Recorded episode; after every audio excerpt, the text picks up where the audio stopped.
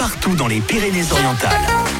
6h10, 100% réveil, 100% réveil. Eh bah ça y est, c'est mercredi aujourd'hui le 21 février. Bonjour Karine. Salut Fred, salut tout le monde, jour de bascule évidemment le mercredi, bienvenue sur 100%, il est 7h, on a David Guetta qui arrive. Tous les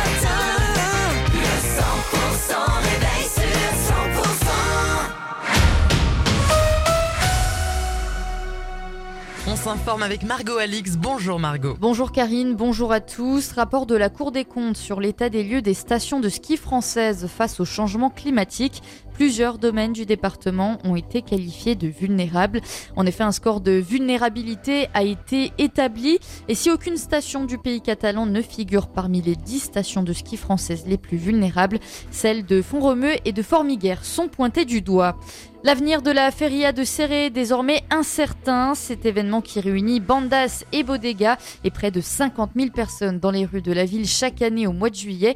Eh bien, le comité d'organisation a démissionné ce lundi et déplore les choix de la municipalité, Thomas Naudy. Ouais, Le comité l'a officialisé hier dans un communiqué indiquant que malgré euh, tout notre long vécu au sein du comité de Feria de Serré, les membres bénévoles du conseil d'administration ne renouvelleront pas leur mandat. Décision qui serait due à une divergence d'orientation depuis deux ans entre le comité et la municipalité au sujet d'un nouveau concept, un périmètre incompatible ou encore des restrictions musicales.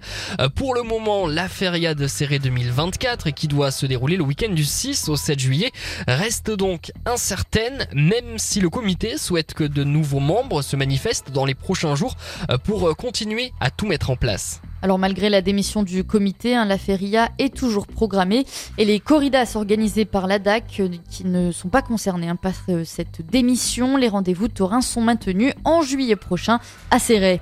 Des restaurants à moitié prix pendant un mois, c'est ce que propose l'application The Fork jusqu'au 31 mars prochain. Plusieurs restaurants partenaires participent à l'opération dans le département, notamment la crêperie chez La Bretonne à Saint-Estève ou Canpuich à Serret.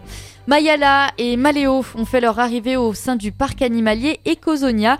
Ce couple de panthères des neiges a rejoint le parc le 31 janvier dernier. Ce félin rare est l'un des félins les plus menacés au monde, victime de braconnage. Cette espèce est menacée dans son milieu naturel. La population est aujourd'hui estimée à seulement 5000 individus et près de 350 individus sont tués chaque année. D'ailleurs, ce félin a pour habitude de vivre dans les régions les plus reculées et inaccessibles d'Asie centrale à plus de 6000 mètres d'altitude. Mais pourtant, eh bien, ces prédateurs s'adaptent très bien au climat méditerranéen. Cyril Vaccaro est le directeur d'Ecosonia. Écoutez. toutes les adaptations euh, morphologiques euh, qu'a la panthère des neiges pour supporter le froid lui, euh, lui sert aussi pour supporter le chaud. Les euh, nombres de poils importants qu'elles ont sous les coussinets leur servent en hiver de raquette et l'été leur sert de, de- pour ne pas se brûler les, les coussinets sur les pierres brûlantes. On pourrait citer également la grande queue qui en hiver lui permet de se mettre en boule et de se réchauffer et en été par contre va permettre d'avoir un corps très très long et de pouvoir évacuer le maximum de chaleur. Autre nouveauté chez Ecosonia, des audioguides qui sont maintenant disponibles. Il suffit de télécharger l'application Real Illusion et de scanner avec son téléphone le panneau espèce de son choix. Cinq langues sont disponibles.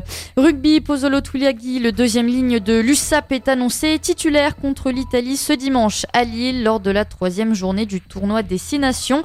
Il devrait donc commencer la rencontre après avoir été remplaçant pour les deux premiers matchs. Et dans le reste de l'actualité, Margot? Gabriel Attal va tenter ce matin de calmer une nouvelle fois la des agriculteurs qui font monter les enchères avant la visite samedi d'Emmanuel Macron d'un salon de l'agriculture sous haute tension. Le Premier ministre tient à 9h une conférence de presse pour détailler les principales orientations du projet de loi agricole dans lequel il entend inscrire l'objectif de souveraineté alimentaire et exposer le suivi de l'exécution des mesures gouvernementales présentées le 1er février dernier.